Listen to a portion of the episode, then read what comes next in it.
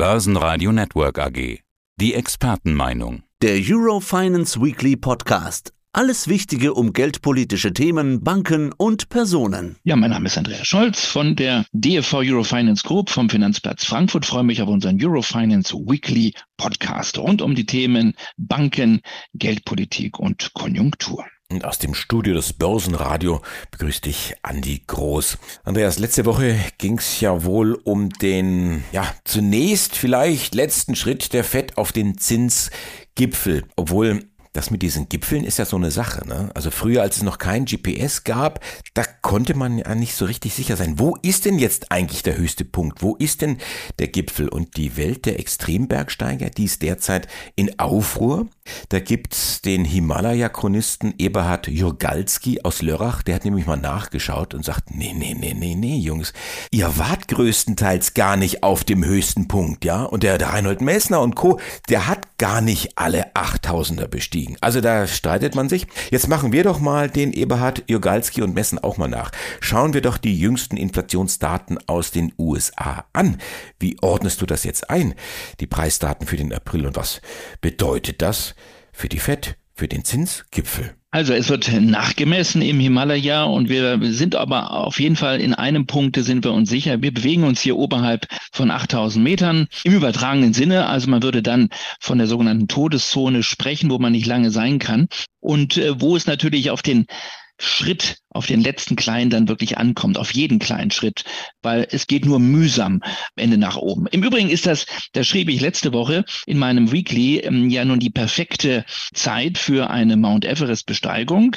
Mitte Mai bis Mitte Juni sind die meisten Sherpas unterwegs und sind auch die Wetterbedingungen übrigens im Himalaya die besten. Ja, also wir sind unterwegs, nicht wir, aber zwei Seilschaften sind unterwegs. Einmal die Seilschaft der Europäischen Zentralbank die bewegt sich noch etwas unterhalb der Todeszone und die Seilschaft um den Bergmannsführer Jay Powell von der US-Notenbank, von der FED, ja, die ist im Endeffekt oben. Das war jedenfalls das Bild, was ich letzte Woche zeichnete, mit einem letzten kleinen Zinsschritt um 25 Basispunkte. Und nun oben kann man den Ausblick genießen und sieht etwas verschleiert weiterhin eine zähe Inflation. Und das gilt es nachzumessen. Wir haben ja diese Woche die Preisdaten bekommen aus Amerika für den Monat April plus 4,9 Prozent.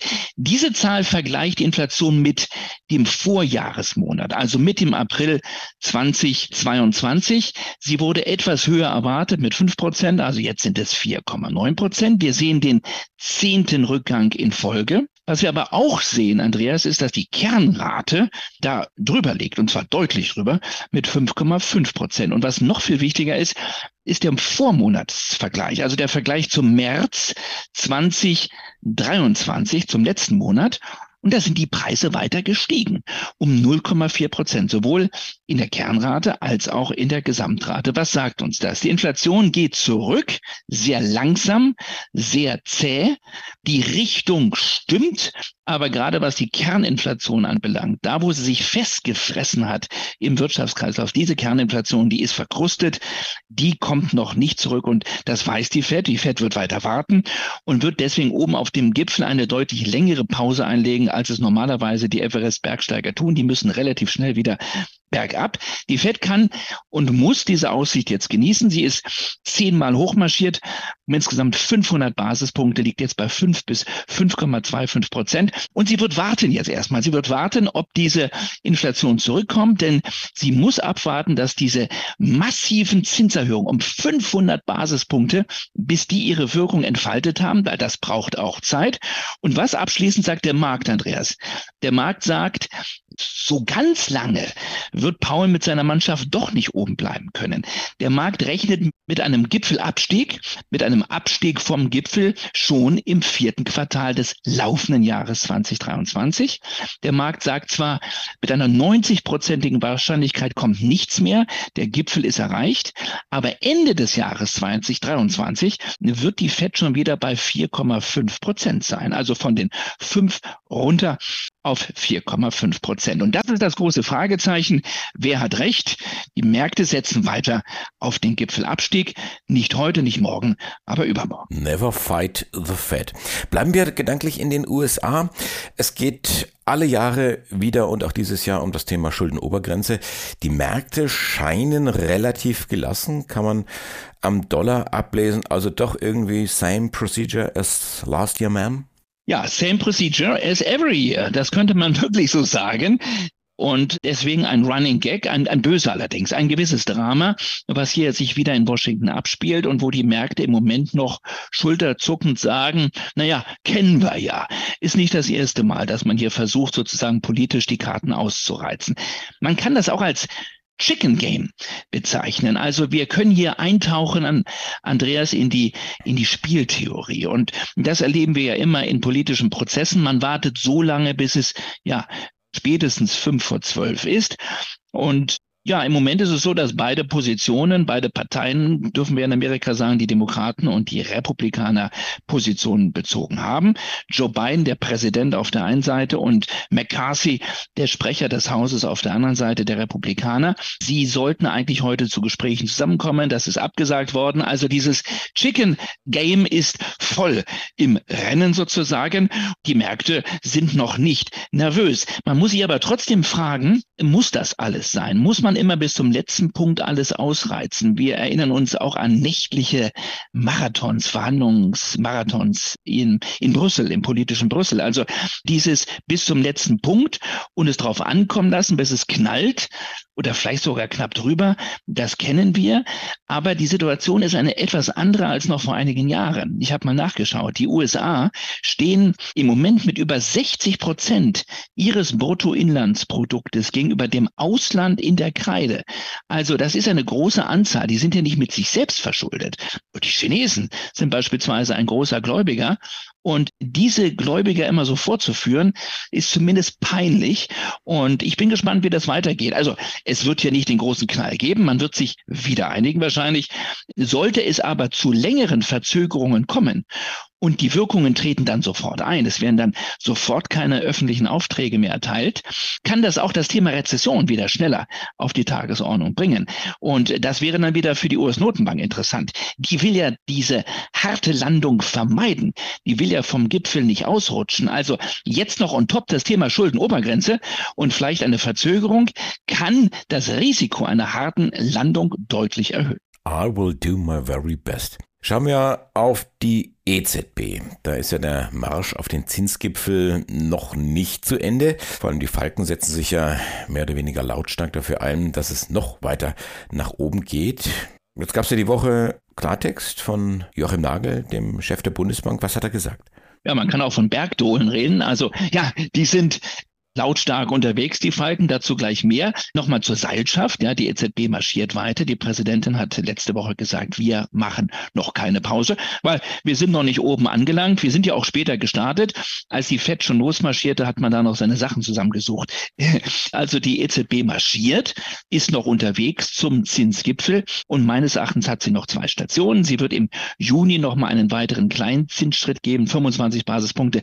Und ich könnte sogar mir vorstellen, dass sie im Juli Juli dann nochmal 25 Basispunkte macht. Und dann hat sie Sommerpause und ist dann im Sommer auch oben auf dem Gipfel. Dann sind die Bedingungen, Stichwort Mount Everest, Andreas, aber nicht mehr die besten.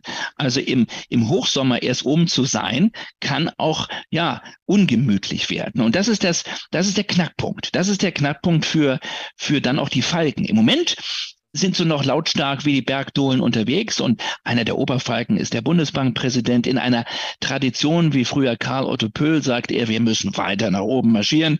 Wir haben doch nicht unsere Aufgabe erledigt. Wir müssen die Inflation weiter bekämpfen. Na gut, die EZB ist auch schon 375 Basispunkte jetzt gegangen. Er sagte jetzt gerade dieser Tage in Frankfurt, es werden noch weitere Schritte folgen müssen. Also ich denke, er denkt mindestens an zwei.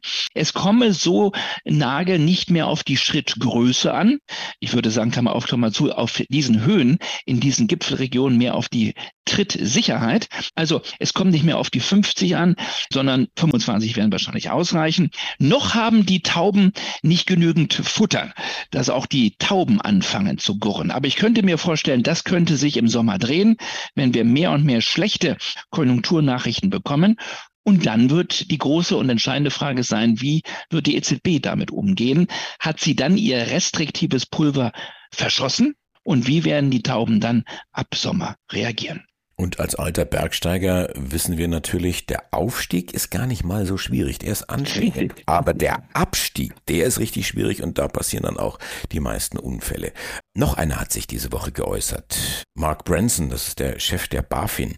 Den hatte man ja geholt nach dem Wirecard-Skandal. Der sollte mal das ordentlich aufräumen. Und er sprach, fand ich ganz interessant, von einem Stresstest und zwar in Echtzeit, den wir gerade hier durchmachen mit dem Finanzsystem. Wo sieht er denn die größten Gefahren? Ja, also Stresstest muss ja das Finanzsystem ständig durchmachen und es werden immer Stresstests durchgespielt. Mehr virtuelle, das ist wirklich, da hat er recht, ein echter Stresstest. Was wir jetzt da erleben mit Bankruns in den Vereinigten Staaten, mit einer Credit Suisse, in einer Hauruck-Aktion zwangsweise politisch angetrieben übernommen worden ist durch die UBS. Und dieser Mark Branson ist ja jemand, der übrigens auch einen Schweizer Pass hat und der die Schweizer Finanzaufsicht lange geleitet hat, der natürlich jetzt einen Teufel tut und direkt das Thema Credit Suisse oder UBS ansprechen wird, aber der schon gesagt hat, das Thema too big to fail, also zu groß zu sein, um dann quasi abgewickelt und nicht mehr abgewickelt werden zu können, ist ein heißes Thema. Er hat es direkt angesprochen, ohne dann direkt immer auf das Thema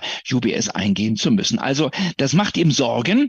Was ihm auch Sorgen macht, ist das, was da in den Vereinigten Staaten passiert, obwohl das eher kleinere Institute sind. Was ihm insbesondere Sorgen macht, ist diese Geschwindigkeit, mit der diese Stressphasen entstehen. Wie schnell heute ein Bankrun entstehen kann, wie schnell Vertrauen verloren gehen kann und wie schnell dann Liquidität abgezogen wird. Also mit anderen Worten, wie schnell Kettenreaktionen entstehen kann. Er sagt auch, diese Stressphase ist noch nicht vorbei. Solche Stressphasen erfolgen immer in Schüben, in ganz bestimmten Schüben und wir müssen wahrscheinlich mit weiteren Schüben rechnen. Was ist seine Konklusio? Wahrscheinlich brauchen wir weitere Puffer. Wir brauchen zusätzliche Puffer. Und noch ein Wort von ihm. Wir brauchen vielleicht auch mal den Mut zur Abwicklung, dass man auch mal ein Haus sozusagen über die Wupper gehen lässt. Klare, deutliche Worte von Mark Branson, früher mal Chef der Schweizer Aufsicht und jetzt hier der Aufräumer in Deutschland mit der harten Hand der Chef der Bundesanstalt für Finanzaufsicht der BaFin. Andreas Scholz, unser gemeinsamer Bergausflug ist jetzt beendet. Beim Alpenglühen heimwärts. Wir ziehen. Schönes Wochenende, schöne Woche. Ich freue mich dann auf den nächsten Freitag. Ja, liebe Grüße aus Frankfurt. Tschüss.